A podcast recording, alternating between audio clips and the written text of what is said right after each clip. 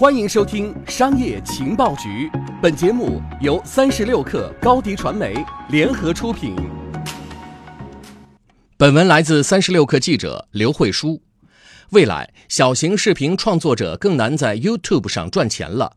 这家世界最大的视频网站将把数以千计的人从它的广告营收共享计划排除，还给想加入计划的新人设置了更高的门槛。YouTube 会做出今天这种变化调整，与过去一年网站因有疑问性和具有侵犯性的内容而遭受批评有关。另一项改变，据上周报道，YouTube Google Preferred 计划的变革，目的是为市场营销者提供广告友好的服务。最重要的是，YouTube 承诺在 Preferred 计划里的每段视频，包括迄今为止上传的数千个视频片段，都将由人工检验通过，符合我们广告客户友好指南。尽管出现变动调整，但也很难阻止有人上传冒犯性的内容到 YouTube 上。而 YouTube 每分钟能播放数百小时这类视频。现在 YouTube 的想法是要让这些内容的上传者难从中牟利。这对 YouTube 而言是象征性变革，毕竟它最初就是秉持着任何人都能使用其平台而建立，并且花费数年时间吸引视频创作者到此，找到他们的受众，开启自我职业生涯。YouTube 的新规规定，获得平台广告收益前提是必须十二小时内先产生四千小时的观看时间，并且吸引至少一千位订阅者。此前，在第一波劣质内容引发的负面报道后，YouTube 曾在去年春天设置了总计万人观看的门槛。如今，这项低门槛被高门槛替代了。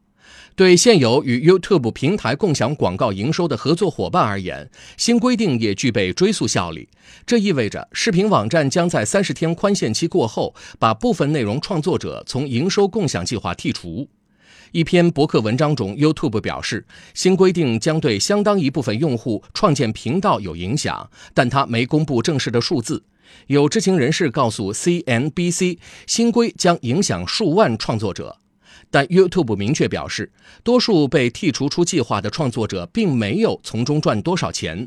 首席产品官和首席业务官在博文里指出，去年百分之九十九受影响者年营收低于一百美元，上个月百分之九十的人收入低于两点五美元。如果你对在 YouTube 上创作点东西赚些钱这件事很严肃的话，没问题。新规只是理论上让人更难抱着游戏的态度对待了。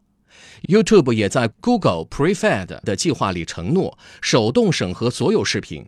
该计划主要针对广告商，后者希望确保他们的广告能在品牌安全的视频片段里。谷歌多年前制定了这项计划，既希望广告商与电视内容的合作较之与用户生成内容配合更舒适。YouTube 将通过大批承包商评估这些短片质量。该公司表示，今年将有上万人参与在 Google Preferred 这项计划里。该公司表示，还将通过三层适合性系统分辨其视频内容的品牌安全性。YouTube 这样形容那道过滤系统，将为他们的品牌提供适当的展示位，同时兼顾与潜在触达的权衡。换句话说，就是更受欢迎的东西往往更危险。品牌商需要明智，但如果你想要的话，我们会把它卖给你。下载三十六课 APP，收听新商业第一频道，给你精彩一百倍的商业科技内容。